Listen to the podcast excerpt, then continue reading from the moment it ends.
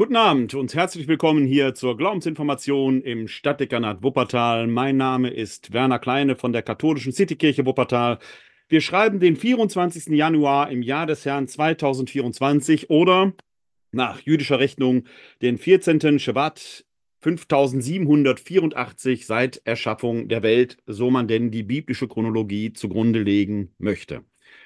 Heute Abend werden wir uns mit dem Thema Symbole, Zeichen, Riten über die Notwendigkeit, dem Glauben Gestalt zu geben, unterhalten. Und ich begrüße Sie sehr herzlich, dass Sie sich hier live zugeschaltet haben, entweder direkt ins Webinar unter www.kck42.de-webinar dann sind Sie hier live dabei und können über die Handhebefunktion sich hier melden und äh, Ihre Fragen stellen. Vielleicht schauen Sie aber auch live bei Facebook zu, so es denn der 24. Januar 2024 ist. Auch dann begrüße ich Sie hier zu unserer Live-Übertragung.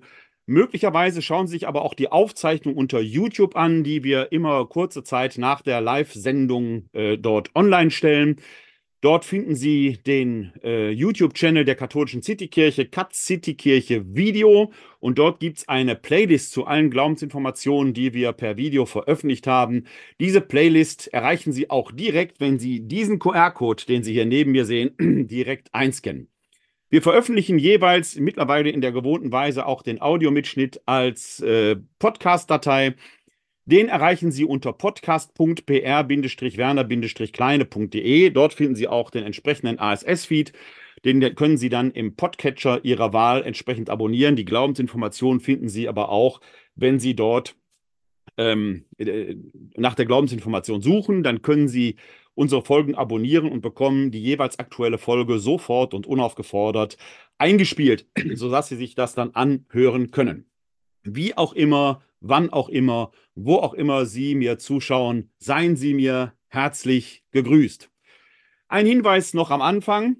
Wenn Sie Fragen zu dieser Folge der Glaubensinformation haben, theologische Fragen allgemeiner Natur oder einfach ein Feedback geben wollen zur Glaubensinformation der aktuellen Folge oder generell, dann können Sie das tun unter der E-Mail-Adresse info at katholische-citykirche-wuppertal.de.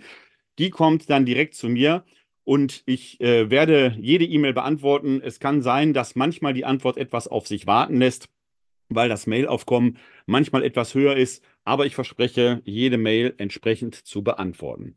Bevor wir in das Thema einsteigen, möchte ich heute ein paar Grüße loswerden, denn ich bin mittlerweile erstaunt, von wo man uns aus äh, hier überall zuschaut.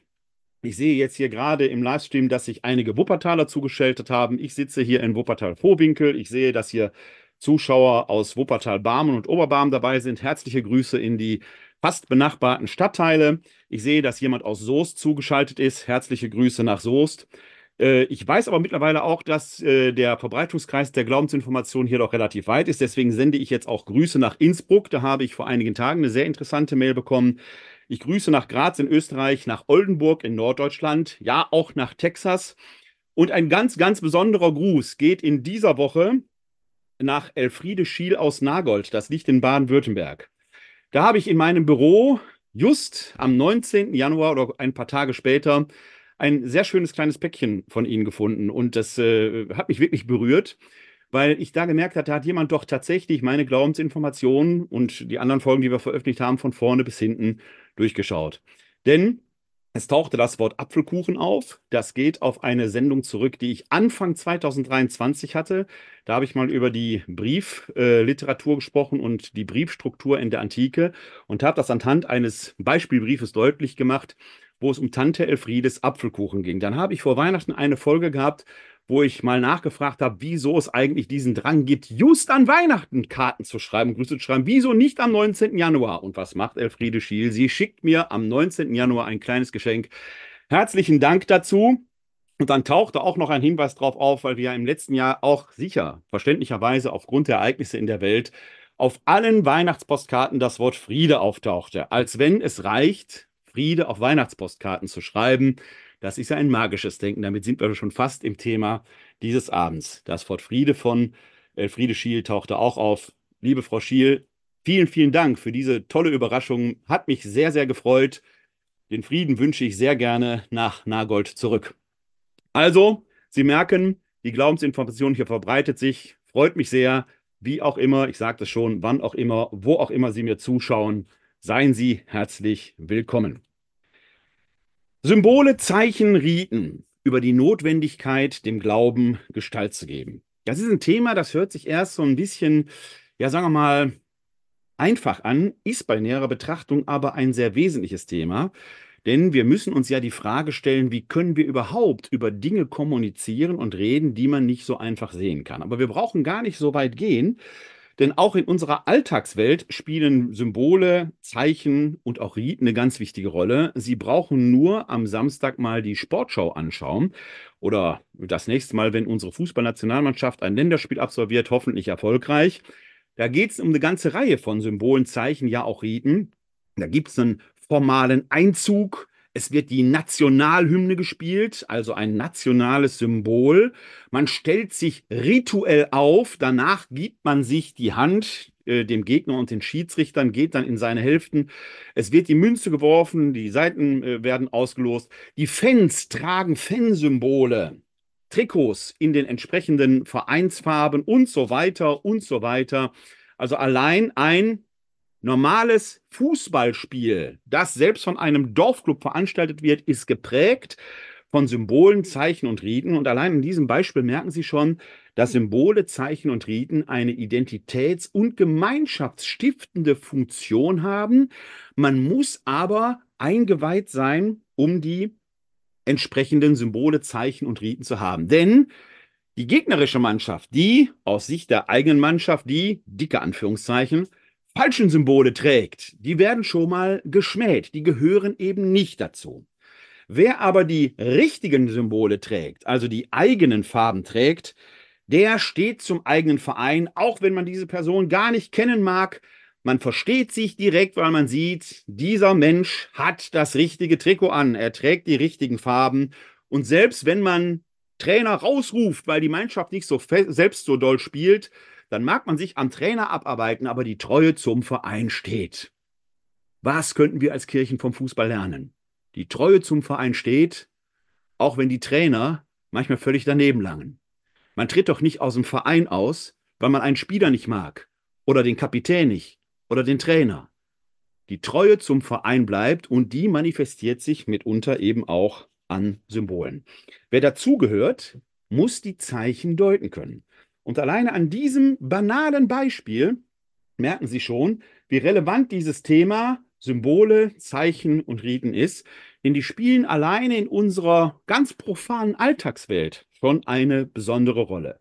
Die spielen aber noch eine besonders wichtige Rolle, gerade im Bereich der Religion und des Glaubens. Warum?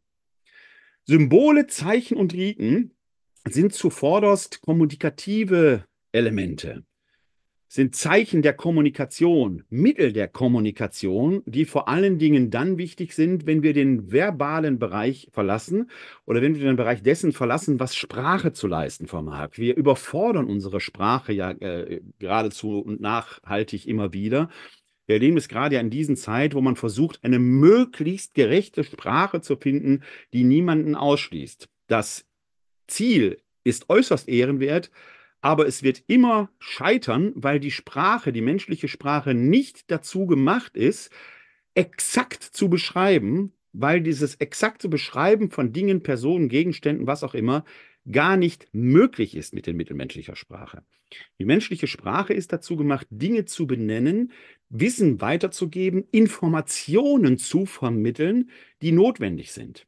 Denken wir an das Bestreben der Gegenwart mancher Gruppen, zum Beispiel niemanden kommunikativ auszuschließen, ob man das mit dem Gender Gap, mit dem Gender Sternchen, mit der äh, Sprechweise männlich, weiblich, wie auch immer macht, lassen wir mal dahingestellt sein. Das Bestreben ist deutlich erkennbar und ja, es gibt Situationen, in denen ich das nicht nur verstehe, sondern selbst auch vollziehe. Ich persönlich mache den äh, Gender Gap jetzt nicht, aber ich versuche dann entsprechend der männlichen und weiblichen Form zu sprechen, also da auch zu gendern. Wenn es wichtig ist, dass das deutlich wird, hier sind tatsächlich viele Menschen, alle Menschen gesprochen und um diese Kommunität, dieses deutlich zu machen, das umfassend deutlich zu machen, ist es manchmal notwendig, das auch sprachlich zum Ausdruck bringen, zu bringen. Wenn es aber um das Vermitteln reiner Sachinformationen geht, wo die Geschlechtlichkeit der Adressatinnen und Adressaten der Ausführen eher sekundär ist, bin ich der Meinung, könnte äh, das Gendern sogar vom eigentlichen Sachinhalt, von der eigentlichen Zielaussage sogar ablenken. Also man muss hier sehr vorsichtig sein, weil die Sprache eben nicht in der Lage ist, vollumfängliche und umfassende Gerechtigkeit für alle zu vermitteln.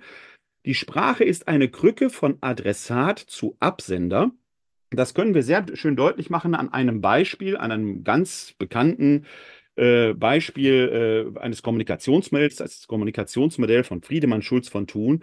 Und das versuche ich hier ganz am Anfang mal kurz darzustellen. Dazu blende ich mein Whiteboard ein. Dauert immer einen kleinen Moment, bis ich hier auf mein iPad umgeschaltet habe, damit Sie es auch entsprechend sehen können. Jetzt müssten Sie schon das Whiteboard sehen. Hervorragend. Und dann können wir nach dem Kommunikationsmodell von Friedemann Schulz von Thun schlicht und ergreifend äh, feststellen, dass eine Botschaft immer mehrere Dimensionen hat. Und zwar jede Botschaft, jede Aussage, die wir absenden. Schon ähm, Wittgenstein hat gesagt, jede Botschaft, man kann nicht nicht kommunizieren. Und äh, jede Botschaft hat einen Beziehungsaspekt. Das erweitert Friedemann Schulz von Thun in seinem Kommunikationsmodell, indem er nämlich sagt, jede Botschaft hat vier Seiten. Nehmen wir mal diese vier Seiten hier. So. Jede Botschaft hat nämlich einen Sachaspekt. Da wird einfach die Sachaussage beschrieben, also ein sachlicher Zustand, äh, die entsprechend vermittelt werden soll, völlig wertfrei.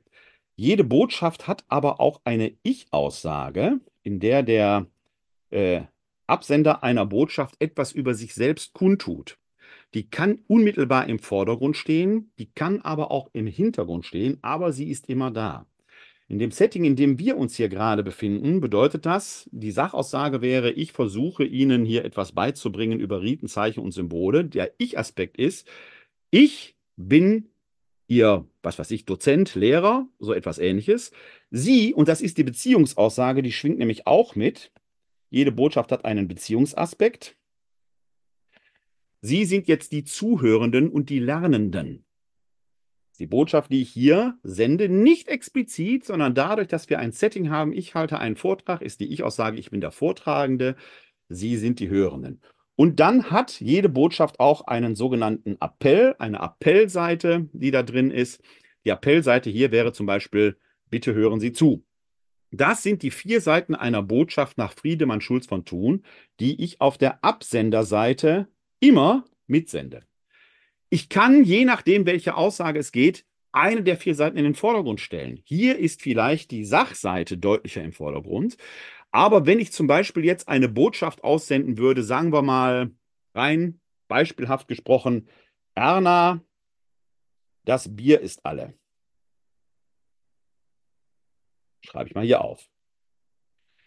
Und ich würde Sie jetzt fragen, wie sind die vier Seiten? Dann ist so eine klassische Deutung immer, der Sachaspekt, klar, steht im Vordergrund. Das Bier ist alle. Der Ich-Aspekt, ich sitze auf der Couch und lasse mich gerne bedienen. Du, Erna, als meine geliebte Ehefrau, bist diejenige, die dafür zuständig ist, mir immer ein frisches, gezapftes Pilz hier an den Tisch zu bringen.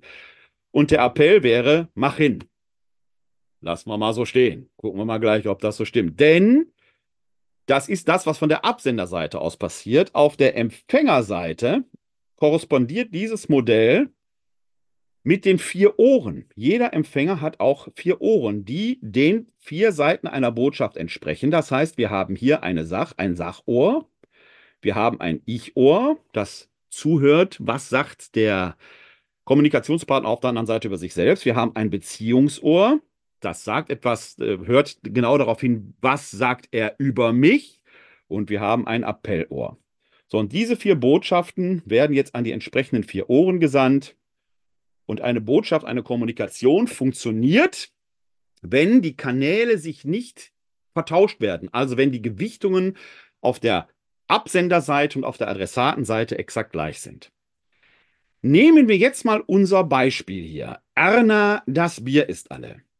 Wenn Sie Erna wären, müssen Sie schon sehr leidensfähig sein oder eine gewisse masochistische Tendenz zu haben, um das widerspruchsfrei hinzunehmen. Die eigentliche Reaktion ist Rebellion. Was denkt der Heinz eigentlich von mir, wer ich für ihn bin? Seine Dienerin? Das ist das, wie wir es gerade gedeutet haben.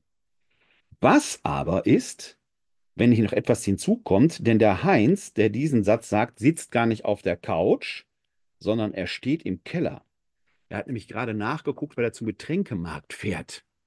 Und die Aussage ist jetzt, Sachaussage immer noch, das Bier ist alle. Die Ich-Aussage, ich gehe jetzt Bier holen. Der Beziehungsaspekt ist, warte, ich bin gleich wieder da. Ich sorge für dich. Und der Appell ist, warte auf mich. Wir trinken gleich schön ein Gläschen Bier zusammen. Also ganz anders, denn dieses ganze kommunikative Geschehen ist noch eingefasst. Muss man eben hier kurz Adressat noch drüber schreiben, damit das passt.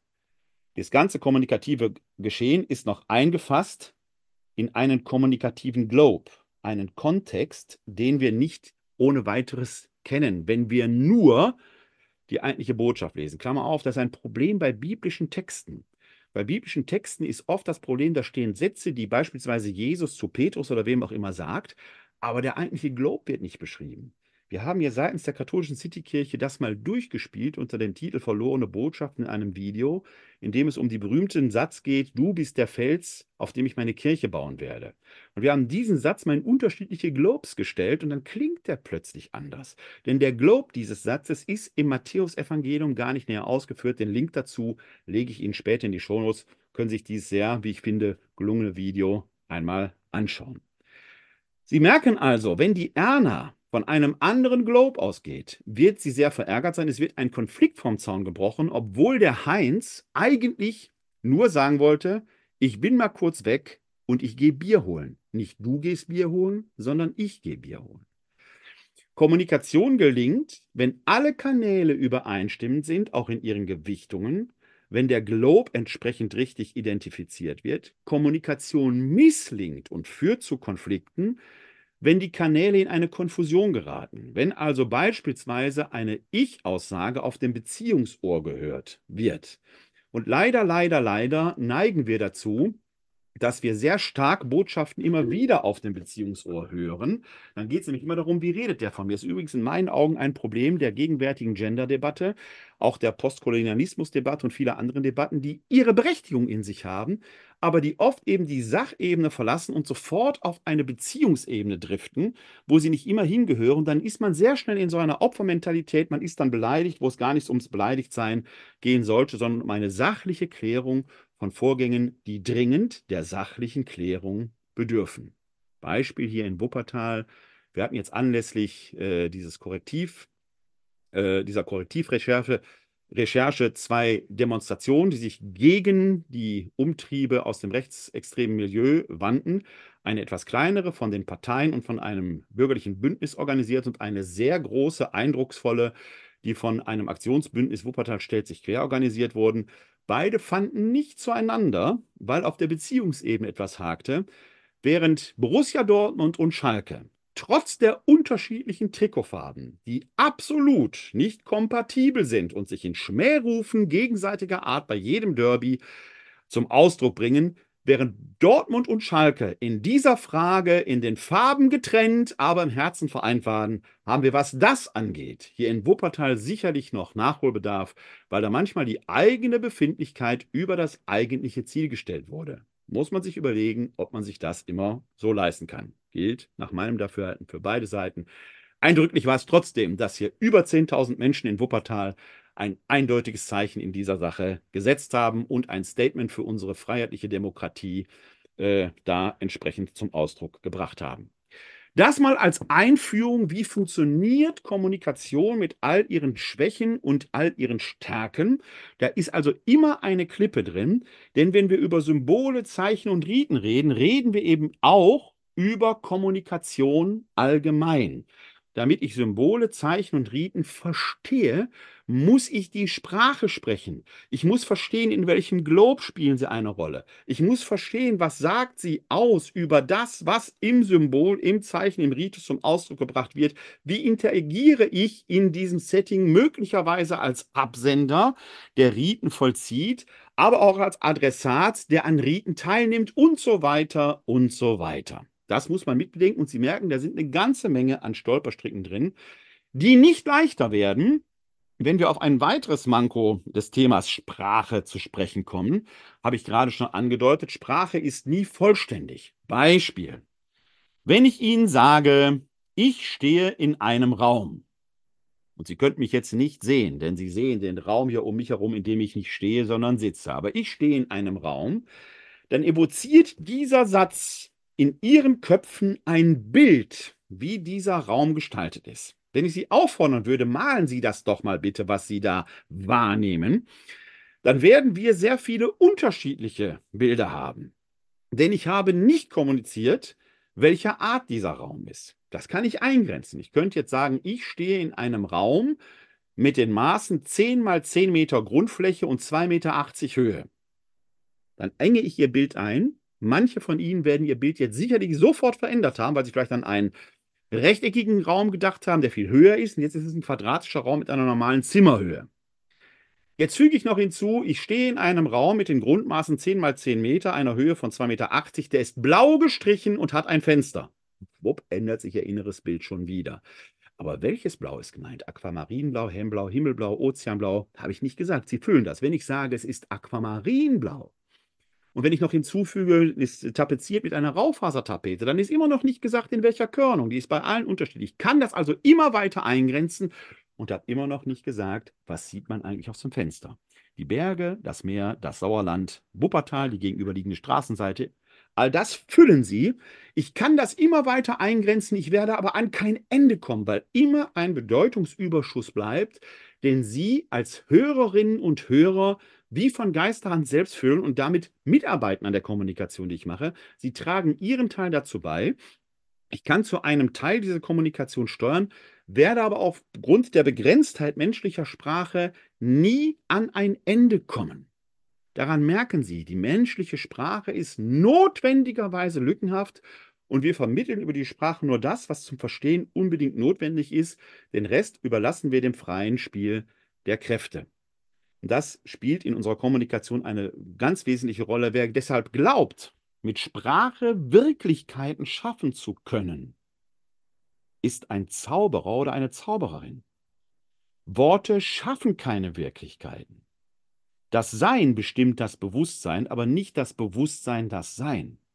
Wer glaubt, dass Sprache Wirklichkeiten verändern könnten, ist entweder eine Magierin oder ein Magier, scheidet nach meinem Dafürhalten aus, oder Gott. Sofern Sie an Gott glauben, können Sie Gott als Schöpfer dieser Welt glauben und der christliche Glaube und der jüdische Glaube geht davon aus tatsächlich, dass Gott durch sein Wort Wirklichkeit schafft, Schöpfung hervorbringt. Er ist Gott.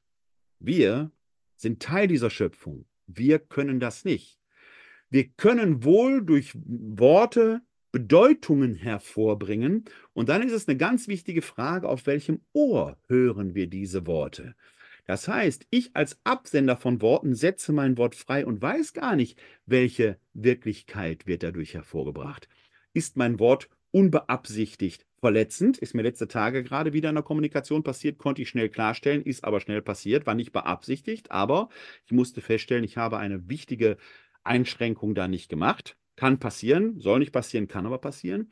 Auf der anderen Seite sind die Adressatinnen und Adressaten von Botschaften aber auch verpflichtet, ihrerseits zu gucken, ist das, was ich wahrgenommen habe, wirklich das, was möglicherweise vom Absender gemeint worden ist. Also Sie merken, Kommunikation ist ein schwieriges Feld, ist nicht 100% sicher und es wird auf den Höhepunkt gebracht, wenn wir darüber reden, über dieses Phänomen, dieses Sein, das wir, so wir denn glauben, Gott nennen.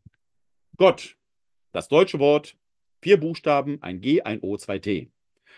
In jüdischen Traditionen spart man das O immer aus, macht da ein Sternchen rein oder ein Apostroph in Anlehnung daran, dass die Juden den Gottesnamen Jahwe nicht aussprechen, erschließt sich mir nicht so ganz, weil Gott ja kein Gottesname ist, sondern erstmal nur ein stellvertretendes sprachliches Zeichen.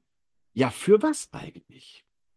Denn wir haben in der Rede von Gott ein manifestes Problem. Über die Dinge dieser Welt können wir deskriptiv und definierend sprechen.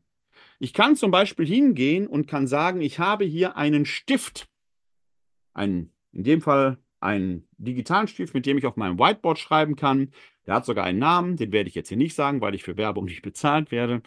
Dieser Stift hat bestimmte Maße, er hat ein Gewicht, er ist weiß. Ich kann ihn deskriptiv beschreiben. Ich kann sogar die räumlichen GPS-Koordinaten angeben, an denen sich dieser Stift im Moment befindet.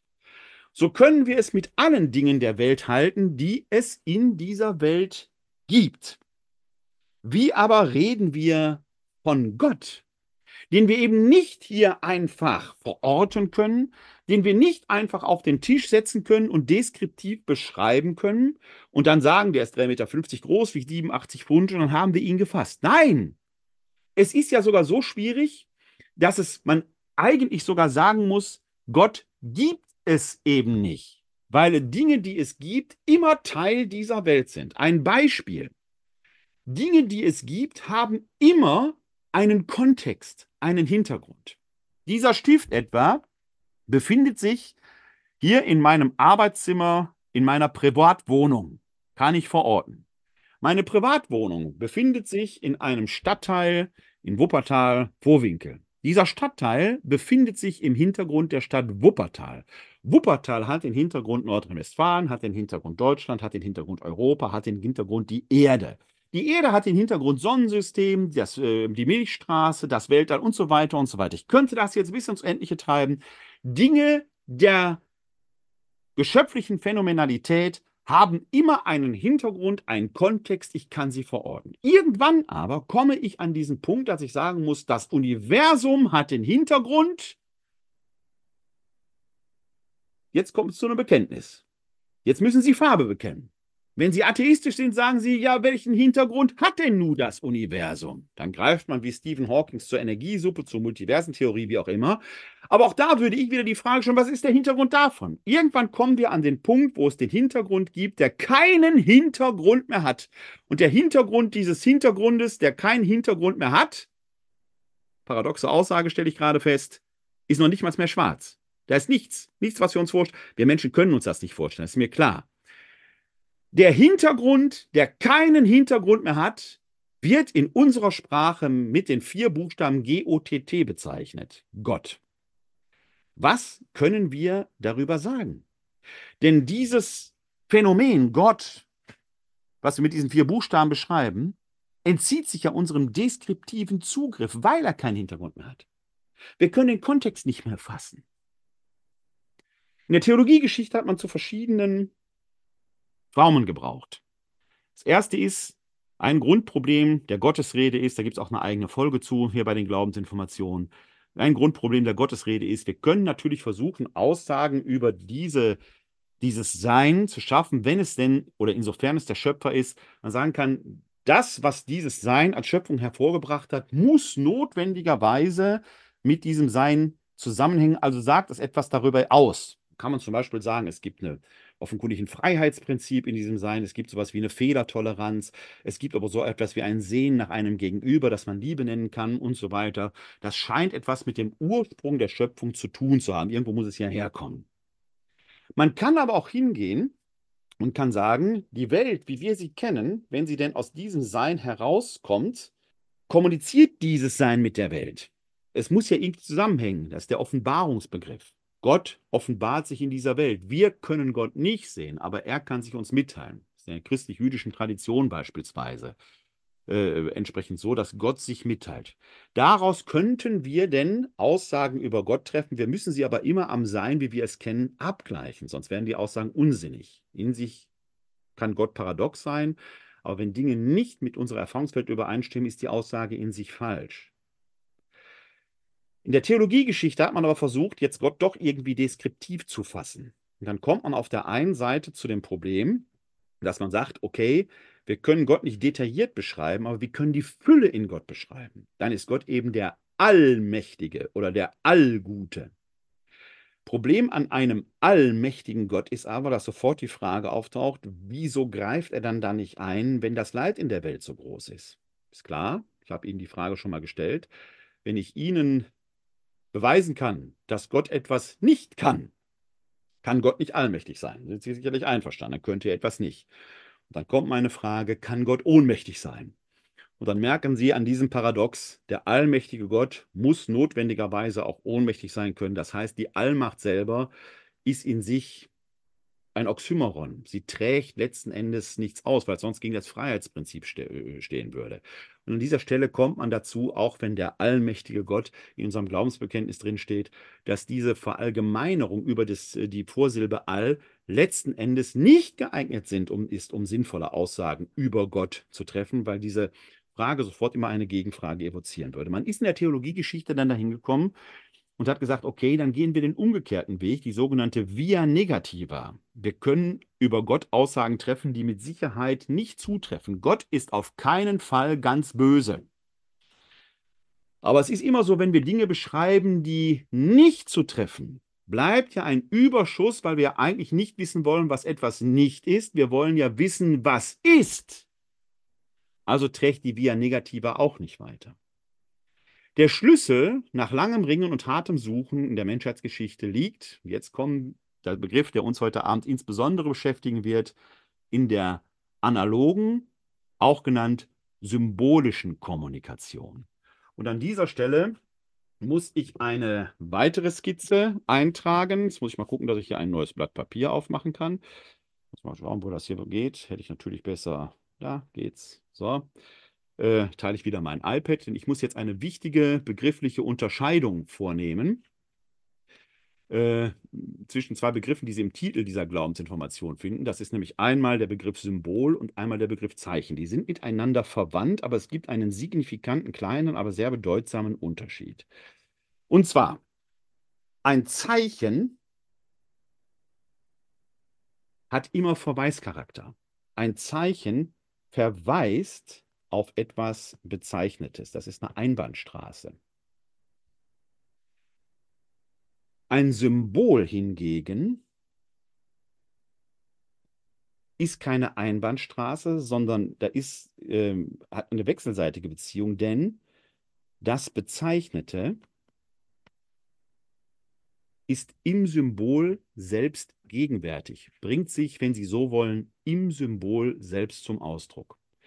Das Zeichen selber hat in sich keine Wertigkeit. Es hat nur, in Anführungszeichen, Verweischarakter, während das Symbol selbst immer eine Wertigkeit hat, weil das Bezeichnete im Symbol selbst gegenwärtig ist.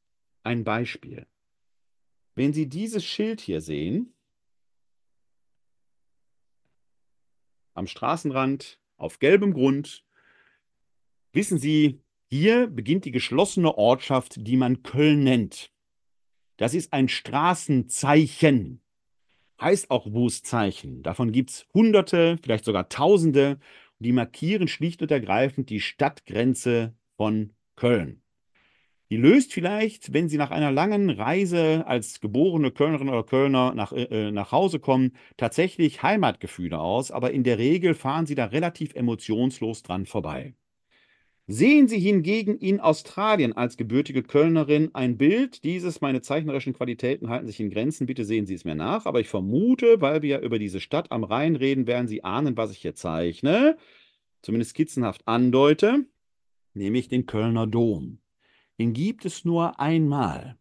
Und diesen Köl Kölner Dom, den gibt es sogar Karnevalslieder drüber, Molosse de Dom in Köln. Echte Kölnerinnen und Kölner bekommen Tränen in den Augen, wenn sie in der Ferne diesen Dom sehen. Dieser Dom ist ein Symbol, weil dieses ganze Stadtgefühl in diesem Bild, in diesem Gebäude kulminiert. Das hier ist ein Zeichen. Das hier ist ein Symbol. Schreibe ich nochmal drüber, der Vollständigkeit halber.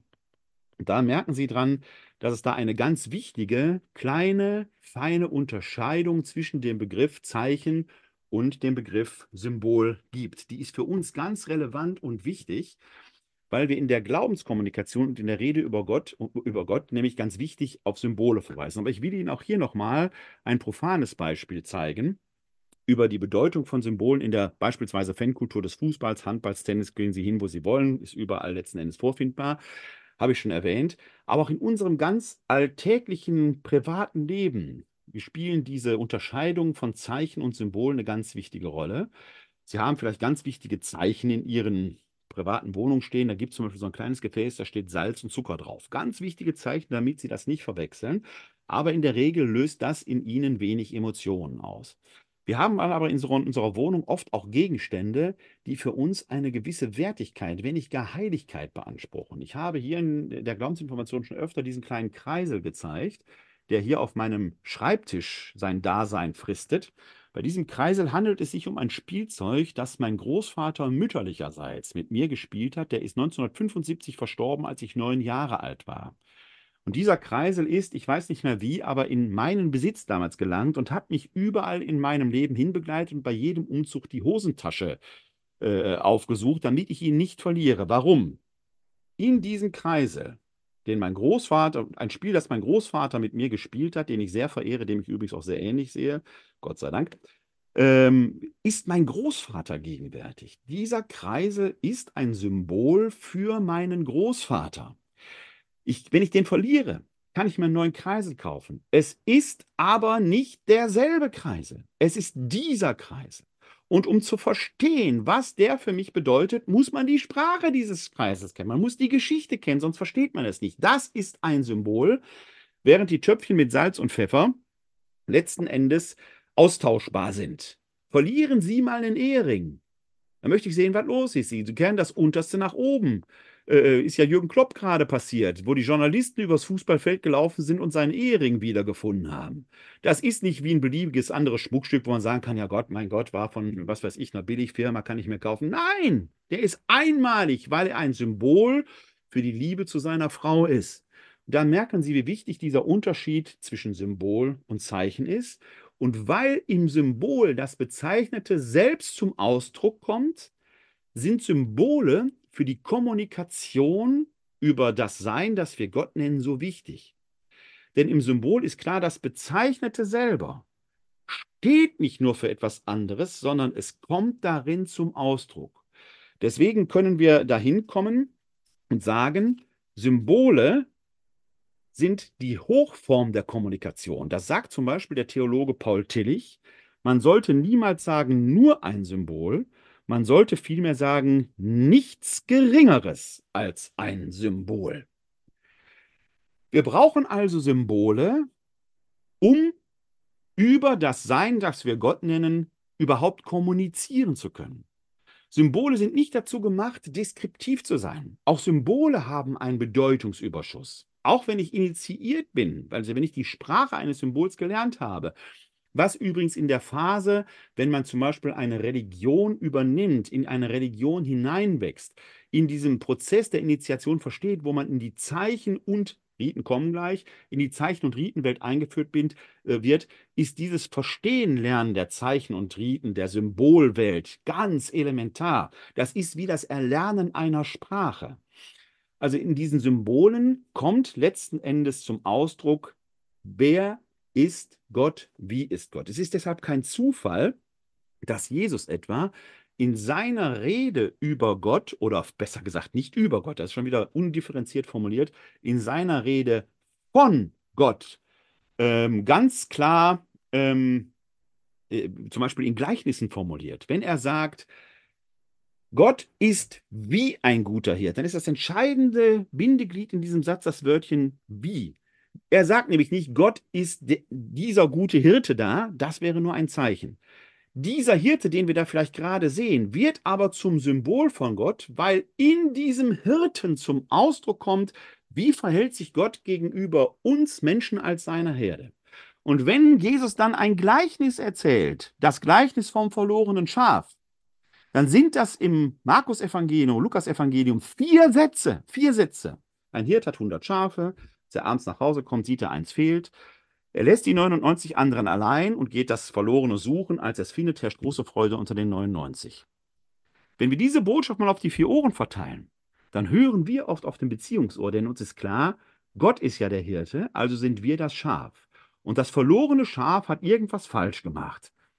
Aber wenn wir ganz ehrlich sind, so ein Schaf frisst und läuft und frisst und läuft das Schaf macht gar nichts falsch. Der Hirt hat ein Problem, weil er nicht aufgepasst hat. Wenn man dieses Gleichnis mal zu sich selbst kommen lässt und nicht sofort auf den Beziehungsohr hört, sondern auf der Ich-Aussage, wie Jesus, der menschgewordene Sohn Gottes, von seinem Vater redet, der ja in ihm zum Ausdruck kommt. Jesus ist das Ursymbol schlechthin. In der sichtbaren Wirklichkeit Mensch kommt die nicht sichtbare, das nicht sichtbare Seins zum Ausdruck, beziehungsweise bringt sich zum Ausdruck. Nein, Gott kriegt Panik, wenn einer von uns davonläuft. Er ist hinter uns her. Dieses Gleichnis sagt zutiefst in seiner symbolischen Kraft, du Mensch kannst zwar auf Abwege geraten, bewusst oder unbewusst, ist wurscht, aber Gott, der Hirte, sucht dich. Und wenn du Mensch umkehrst, dann schaust du dem guten Hirten ins Auge. Jesus selber wendet diese performative Kraft der Symbole, die uns ergreifen, an, weil in der Gleichniserzählung, einer symbolischen Erzählung, nicht nur zum Ausdruck kommt, wer, wie, was ist Gott, sondern weil darin auch eine Beziehungsqualität zum Ausdruck kommt. Denn Symbole lassen uns nicht kalt. Symbole sind uns wie das Trikot einer Nationalmannschaft auf den Leib getackert. Deswegen sagt Paulus ja im 1. Korintherbrief, ihr habt Christus angezogen wie ein weißes Gewand. Das ist auch ein Symbol das in unserer christlichen Welt eine wichtige Rolle spielt. Denken Sie nur an das Taufkleid. Denken Sie an das weiße Kleid der Mädchen bei der Erstkommunion, das weiße Hemd der Jungen, das weiße Brautkleid, das weiße Hemd äh, des Bräutigams. Der Priester trägt unter seinem äh, seine, seine Messgewand bei der Messe eine weiße Albe und auch wir Laien tragen äh, bei bestimmten Gottesdiensten eine Albe, äh, wenn wir liturgische Rollen innehaben, als Zeichen unserer Taufwürde. Wir haben Christus angezogen wie ein weißes Gewand und wenn wir liturgisch tätig sind oder wenn wir in diese Sakramente hinein, dann geht es nicht nur auch vor allen Dingen sicher um uns, aber es geht um diesen Beziehungsaspekt, den wir zu Gott haben. Also, wenn wir in einer symbolischen Weise von Gott reden, zu Gott reden, dann sollte man, ich zitiere Paul Dietrich nochmal, niemals sagen, nur ein Symbol, sondern nichts Geringeres als ein Symbol. Für uns Theologinnen und Theologen ist die symbolische Kommunikation die Hochform der Kommunikation schlechthin. Gleichzeitig gilt aber, wenn wir symbolisch kommunizieren, muss ich die Kraft, die Wirkmacht der Symbole auch verstehen. Ich muss die Sprache der Symbole erlernen, um auf diese Weise angemessen Symbole, äh, kommunizieren zu können. Deshalb gilt auch ein Satz von Martin Buber, der gesagt hat, kein Symbol hat echtes Sein im Geiste, wenn es nicht echtes Sein im Leibe hat. Denken Sie an den Satz aus dem Johannesevangelium, Kapitel 1, Vers 14. Das Wort ward Fleisch und hat unter uns gewohnt. Im Griechischen das Wort der Logos der seinen Ursprung in Gott hat. Im Anfang war das Wort und das Wort war bei Gott und das war Gott, das Wort war Gott. Im Anfang war es bei Gott. Der Logos ist göttlichen Ursprungs. Gott offenbart sich im Logos. Im Deutschen kommt das alles nur in dieser Übersetzung, in der Einheitsübersetzung, in diesem Wörtchen Wort zum Ausdruck. Das Wort wird Fleisch. Fleisch, da steht im Griechischen Sarx, Materie. Nicht nur Soma. Soma ist zwar auch Leiblichkeit, kann fleischlich sein, kann aber auch geistlich sein. Nein, im Johannesevangelium steht an dieser Woche, an, an dieser Stelle ganz eindeutig Sarx, Fleisch, Materie. Der göttliche Logos nimmt in Jesus Christus materielle Gestalt an. Deswegen kein Symbol hat echtes Sein im Geiste, wenn es nicht echtes Sein im Leibe hat. Symbole sind eben auch eine Form der physischen Kommunikation. In einem Symbol drückt sich deshalb unausgesprochen eine Wirklichkeit aus. Das kann so weit gehen, dass das Symbol selber nicht nur das Bezeichnete zum Ausdruck bringt, sondern das Bezeichnete selbst wird. Für uns, gerade in der römisch-katholischen Tradition, ganz essentiell in der Eucharistie der Fall. Wenn Brot und Wein eben nicht nur Symbole für die Gegenwart Gottes sind, sondern in Brot und Wein, die durch das Hochgebet konsekriert, gewandelt worden sind, Jesus selbst gegenwärtig ist, sodass wir eben nicht mehr nur das heilige Brot sagen, sondern der Leib Christi.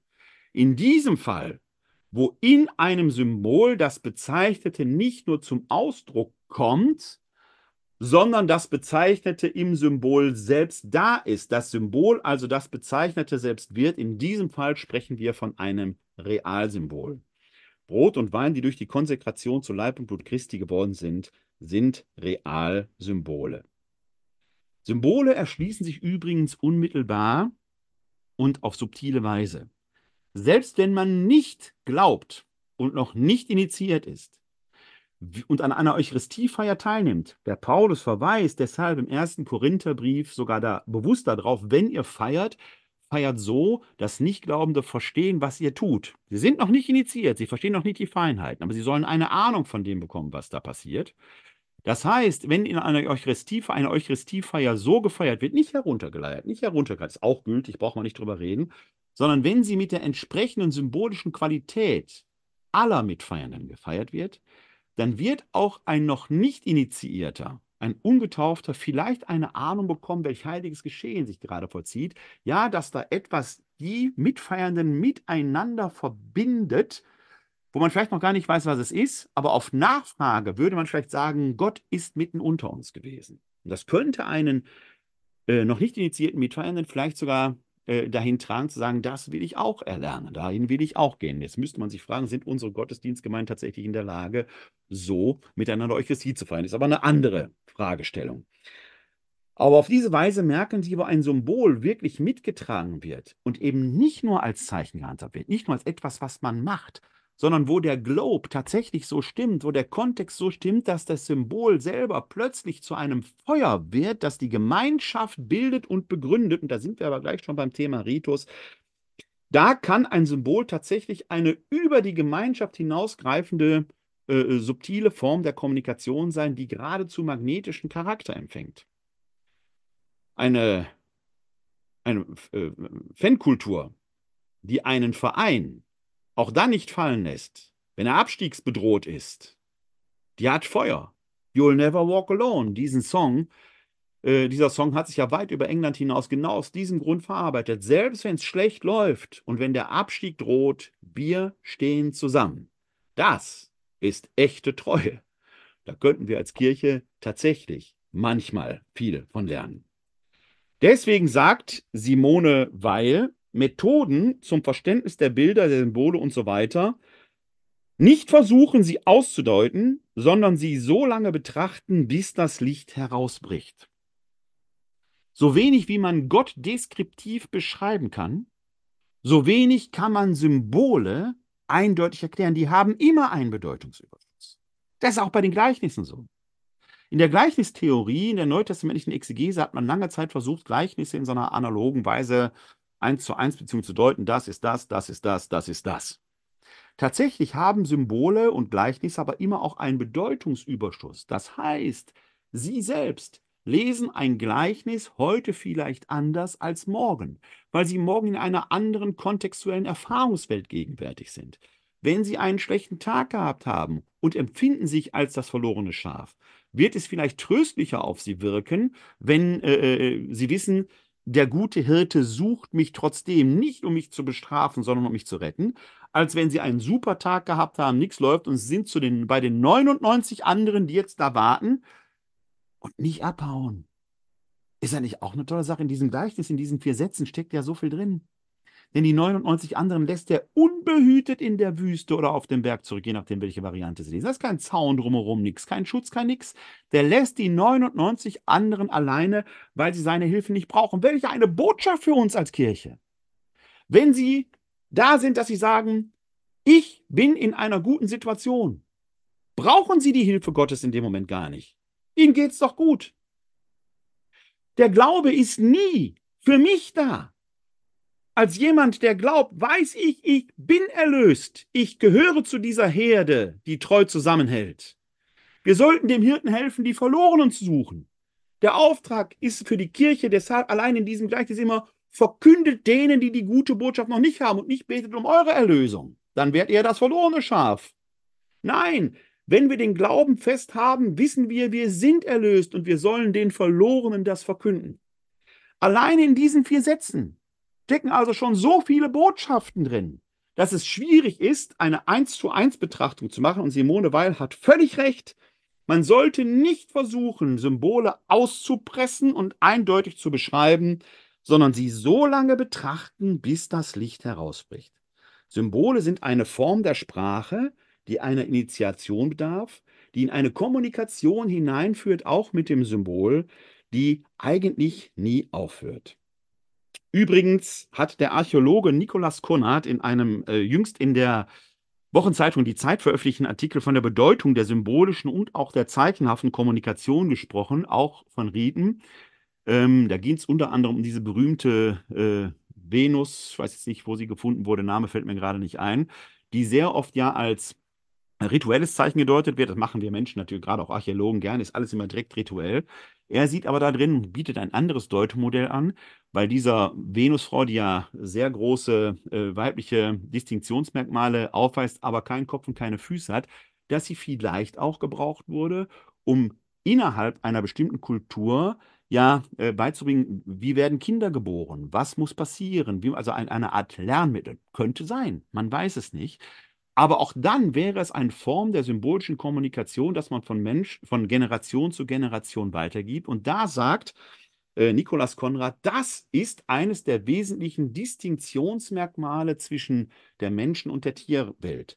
Selbst Primaten, die oft sehr intelligentes Verhalten zeigen, auch lernfähig sind, die oft auch Wissen weitergeben, sind zu dieser Form ritueller und symbolischer Kommunikation nicht fähig. Vielleicht muss man sagen, noch nicht fähig.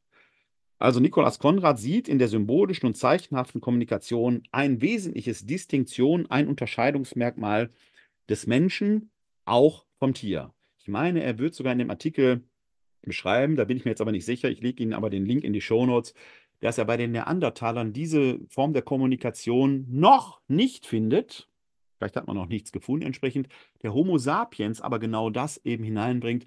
Also die Fähigkeit zur symbolischen Kommunikation und letzten Endes damit auch zur Rede von Gott, über Gott, zu Gott, ist symbolische Kommunikation ein ganz wesentlicher, auch evolutionärer Fortschritt.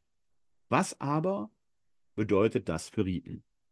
Symbole selber sind in sich ja erstmal gegenständlich. Das können materielle Dinge sein, wie etwa Brot und Wein, die durch die Konsekration zu Leib und Blut Christi werden.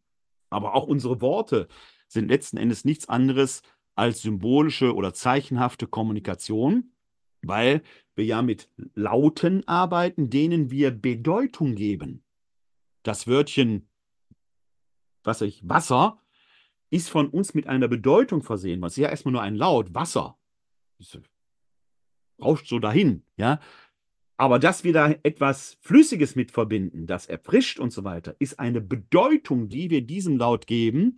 Ein Engländer würde, wenn er unsere deutsche Sprache nicht kennt, bestenfalls eine Assoziation zum äh, Water äh, damit äh, äh verbinden. Ähm, ein Araber schon nicht. Bei Ar ähm, Araber ist es Mai. Mai. Der verbindet das, was wir mit Wasser verbinden. Aber wenn ein Deutscher Mai hört, denkt er an den Monat. Sie merken also, wie hier wieder eine bestimmte Sprachkenntnis sein muss, um das Symbol, die symbolische Repräsentanz von Buchstaben W, A, S, S, E, R mit der Bedeutung zu verbinden. Auch da haben wir ein sprachliches, in dem Fall phonetisches Symbol, können Sie es übertragen auf die Schrift, da haben Sie eben dann gedruckte Buchstaben, die in sich ja erstmal nur schwarze Striche auf weißem Grund sind, die dann entsprechend eine Bedeutung von uns erhalten, so wir denn die Sprache können. Symbole sind also erstmal dingliche Dinge, in denen etwas Nicht-Dingliches zum Ausdruck gebracht wird. Ich kann aber auch Handlungen vollziehen, die symbolisch sind. Klar, die Sakramente sind symbolische Handlungen, wo in dem, was geschieht, das, was bezeichnet wird, zum Ausdruck kommt. Etwa bei der Taufe in dem Urritus, wo der Taufbewerber unter Wasser gedrückt wurde. Das Wasser wurde wie zum Grab. Die christliche Bedeutung der Taufe ist, man stirbt mit Jesus mit und dann wurde man aus der Taufe gehoben, japste nach Luft, vielleicht wie ein neugeborenes Kind. Man wird zu einem neuen Leben geboren. Mit Christus sterben, mit Christus auferstehen. Das ist die christliche Bedeutung. Die Taufe geht ja weit in die Vorzeit des Christentums zurück. Die Juden kannten schon in ihren Mikvot äh, entsprechende äh, Untertauchungsriten, die aber eine andere Bedeutung hatten. Johannes der Täufer verkündet eine Waschungstaufe zur Abwaschung der Sünden und so weiter. Die Taufe selber ist keine christliche Erfindung.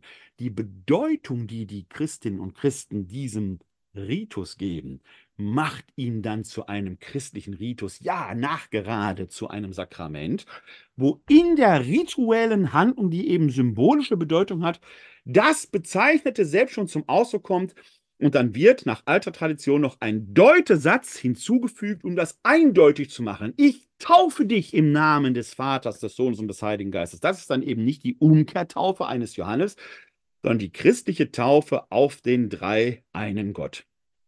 Also wir merken, auch Riten können entsprechende symbolische Bedeutung haben. Ja, Riten sind symbolische Handlungen. Das Besondere an Riten ist aber, dass sie eine deutlich somatische Dimension haben, viel deutlicher als rein in den bloßen Symbolen, die sprachlicher Natur sein können. Riten ergreifen unser ganzes Sein, sie sind ganzheitlicher, sie können sogar nonverbal, unsprachlich, ursprachlich geschehen.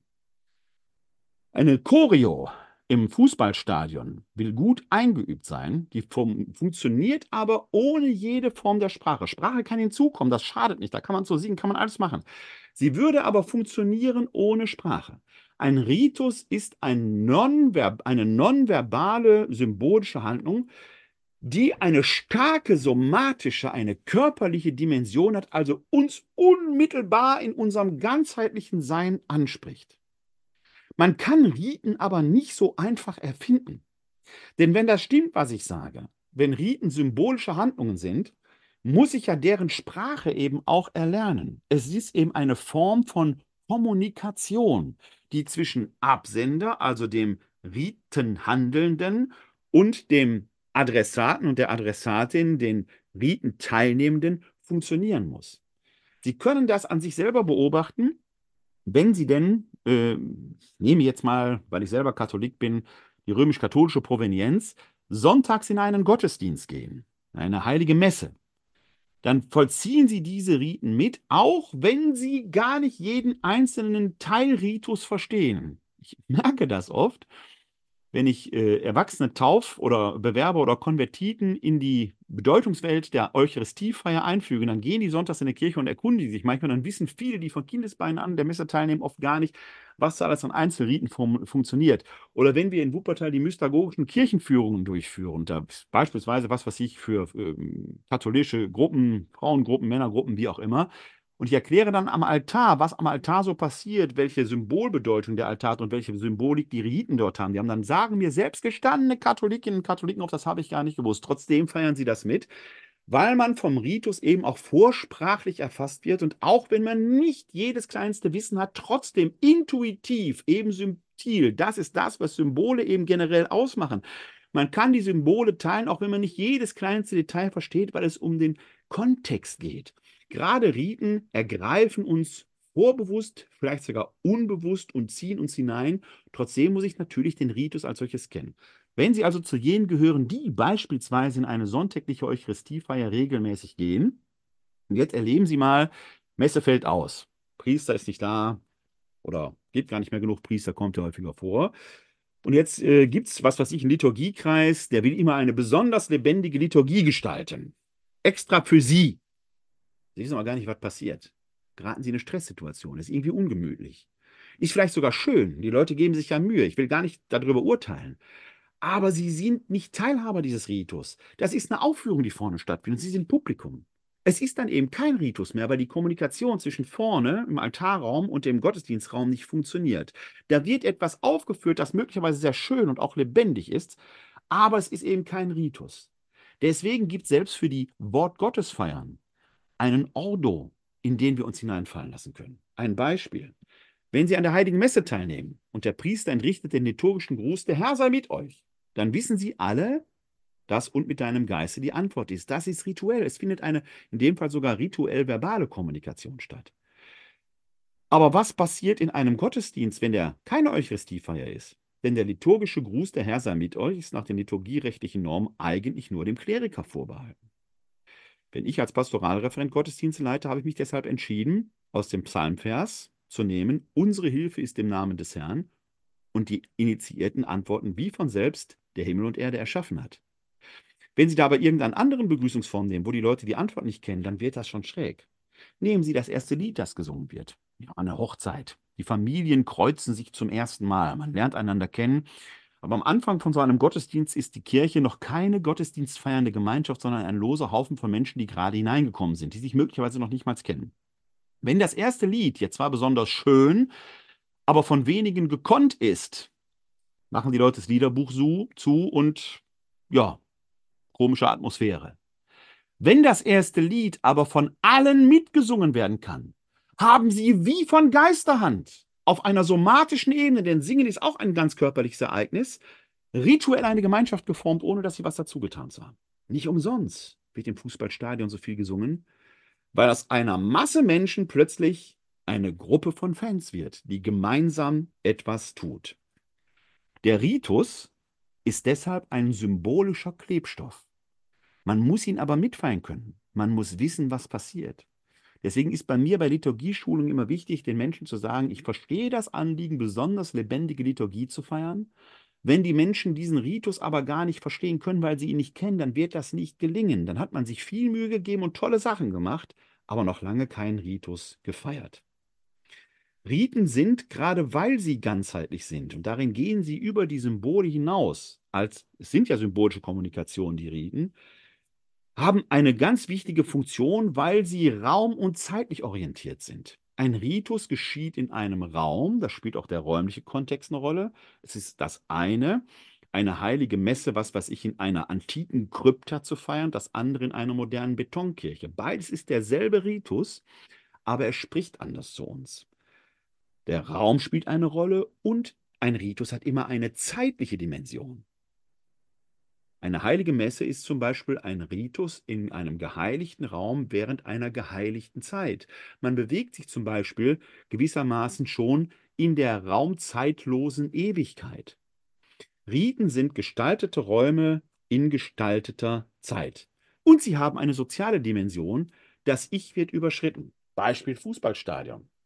Selbst wenn sie als blau-weißer Schalke-Anhänger, warum auch immer, in der falschen Kurve stehen, vorausgesetzt, Sie sind jetzt kein eingefleischter Hooligan, dann garantiere ich Ihnen, wenn die gelbe Wand äh, in Dortmund aufspringt, weil äh, die BVB ein Tor geschossen hat, ob Sie wirklich auf dem Sitz bleiben, sitzen bleiben können, ist möglich, aber sinnlos. Der Ritus ergreift die Menschen, weil er eine soziale Dimension hat. Damit das funktioniert, muss es aber einen Kontext- und Lebensweltbezug geben, sonst bleiben die Riten irrelevant. Und das ist vielleicht die größte Herausforderung, der wir uns als Kirche oder Kirchen der Gegenwart gegenübergestellt sehen, weil für viele vielleicht dieser Kontext- und Lebensweltbezug nicht mehr so ganz klar ist. Ich sage kürzlich von einem Gebetstreffen ein, äh, einen Bericht im Fernsehen, sehr lebendig, äh, sicher keine Frage, aber äh, die dort Betenden, sich einen Lobpreis ergehenden, beteten für sich. Sie wollten Gott erfahren.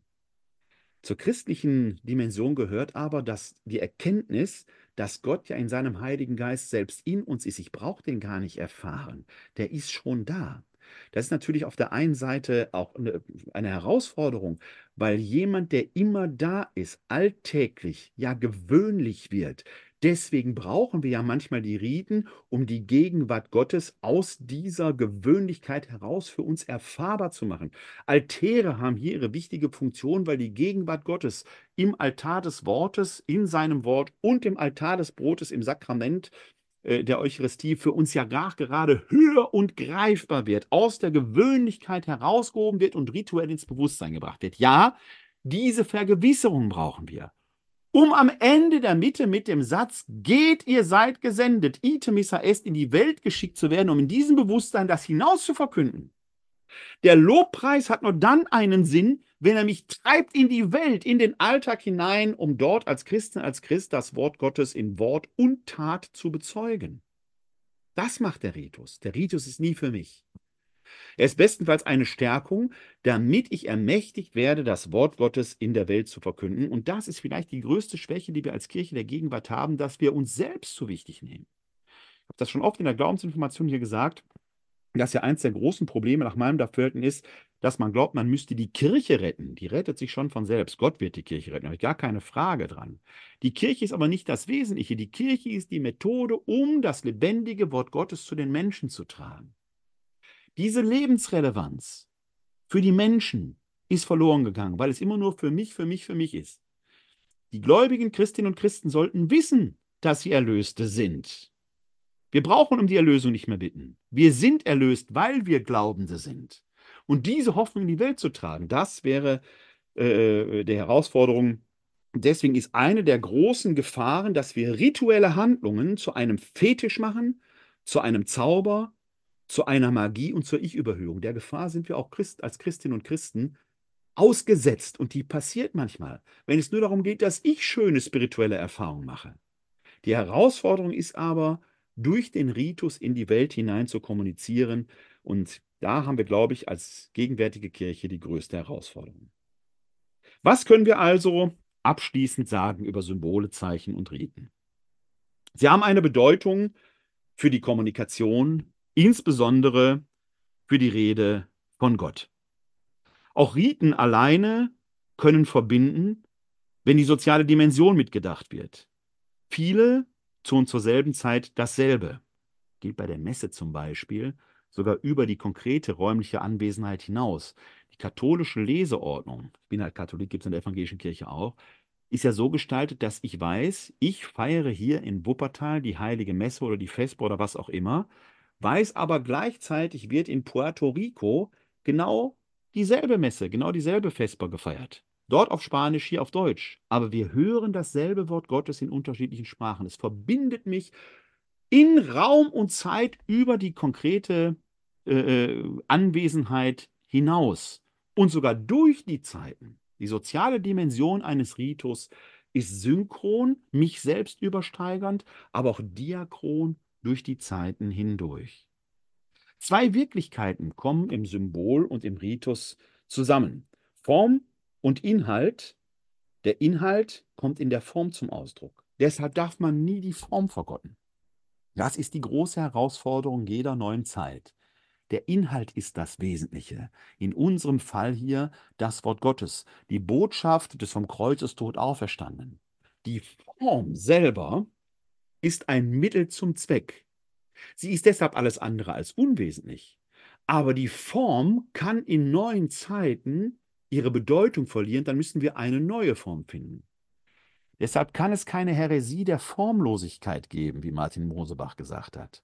Es kann bestenfalls ein, eine Formkonfusion geben, die passiert, wenn neue Zeiten neue Formen erfordern, um den alten Inhalt immer neu zur Sprache zu bringen. Jesus selbst bringt das in, wen wundert's, einem Gleichnis zum Ausdruck, einem Gleichniswort. Junger Wein gehört in junge Schläuche. Manchmal ist es notwendig, dass sich Formen weiterentwickeln. In der Liturgie ist das so, dass wir heute nicht mehr die Liturgie feiern, wie Jesus sie im Abendmahlsaal gefeiert. Sie ist über viele verschiedene Stufen, über beispielsweise Trient, über das Zweite Vatikanische Konzil zur heutigen Form geworden. Und wenn wir in 500 Jahren wiederkommen werden, dann werden wir noch vieles unserer Eucharistiefeier wiedererkennen, aber es wird vielleicht neue Formen gefunden haben. Nicht die Form ist das Relevante, der Inhalt. Und wenn der Inhalt, die frohe Botschaft der Auferstehung des Gekreuzigten in einer Form nicht mehr hinreichend zum Ausdruck gebracht wird und damit seine Relevanz für die Menschen verliert, dann ist es an der Zeit, neue Formen zu finden. Dann ist vielleicht eben nicht mehr das Latein das Wichtige, sondern die Muttersprache. Vielleicht. Man muss gucken, ob tatsächlich die neuen Formen dann auch entsprechend ihre Funktion tun. Nur an der Form festzuhalten, das ist magisch. Und dann wird aus dem Hoc est in dem Corpus meus, das ist mein Leib, schnell eben ein Hokuspokus. Aber wir sind Christen, die an den einen Gott glauben, der in Vater, Sohn und Heiliger Geist sich uns offenbart hat. Wir sind keine Magier. Wir sind keine Zauberinnen und keine Hexer.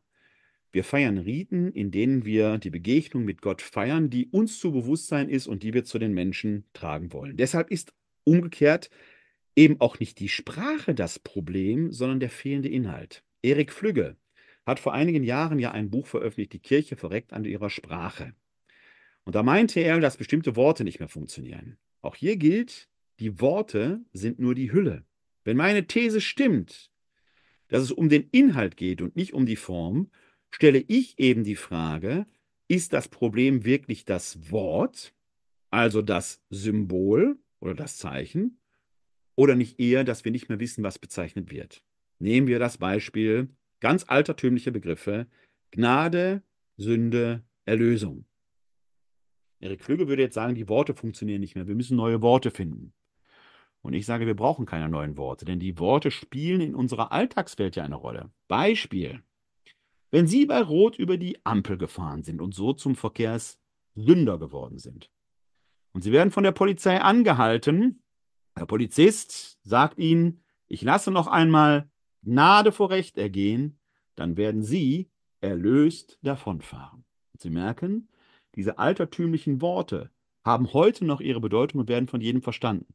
Vielleicht liegt das Problem eher darin, dass wir als Verkünderinnen und Verkünder nicht mehr wissen, was wir mit Gnade, Sünde und Erlösung meinen. Und dann entsteht ein Problem. Dann haben wir nämlich eine Verpackung, die ohne Inhalt ist. Der Inhalt ist das, worum es geht. Wir brauchen also, wenn wir über Riten und Symbole sprechen, sicherlich den Mut, die Dinge weiter sich entwickeln zu lassen. Aber das kann man nicht machen. Kommunikation und Sprache entwickelt sich von selbst weiter. Das wird auch hier geschehen. Was wir aber brauchen, ist eine Sprachschule, die die Menschen einweiht in das, was wir damit meinen. Dazu müssen wir aber selbst erstmal Klarheit haben, was bezeichnen wir damit. Schwierig ist die vermeintliche Neuanführung von Riten, Zeichen und Symbolen die nur die eigenen Bedürfnisse reflektieren, ohne echte kommunikative Qualität zu haben. Wer glaubt, modern sein zu müssen, könnte deshalb schon einem magischen Verständnis oder einem magischen Missverständnis erlegen sein. Wer hingegen glaubt, nichts ändern zu müssen, ist in einem Ritus erstarrt, einem bloßen Formalismus, der inhaltsleer geworden ist. Erstarrung aber bedeutet den Tod. Sie merken, das ist spannend. Denn zwischen der Form und dem Inhalt bleibt eine Spannung. Die große Herausforderung ist immer, den Unsagbaren, den, der keinen Hintergrund hat, den man deshalb nicht deskriptiv beschreiben kann, trotzdem irgendwie zur Sprache zu bringen. Suchen wir also die Welt der Symbole und Riten, die uns durch die Zeit mit den Altvorderen verbindet, die uns durch die Zeiten mit denen, die nach uns kommen, verbinden wird und vor allen Dingen, die uns heute untereinander verbindet. Denn jedes Symbol und jeder Ritus sollte so sein, dass er für sich selbst verspricht und denen, die noch nicht eingeweiht sind, mindestens eine Ahnung mitgibt. Und wenn dann einer von denen fragt, was treibt ihr da eigentlich, sollten Sie bereit sein, Antwort geben zu können. Dabei helfe ich Ihnen gerne hier bei unseren Glaubensinformationen. Die nächste findet schon nächste Woche am 31. Januar 2024 statt. Dann geht es um die Frage, weißt du noch oder glaubst du schon? Eine Verhältnisbestimmung von Glaube und Vernunft. Bis dahin wünsche ich Ihnen alles Gute. Bleiben oder werden Sie gesund. Helfen Sie anderen, gesund zu bleiben oder zu werden. In diesen Tagen wünsche ich Ihnen Shalom al Israel, Frieden über Israel. Und damit meine ich nicht nur den Staat, sondern das alte Israel, das neue Israel, die Welt möge in Frieden leben. Ihnen allen wünsche ich deshalb ein herzliches Glück auf.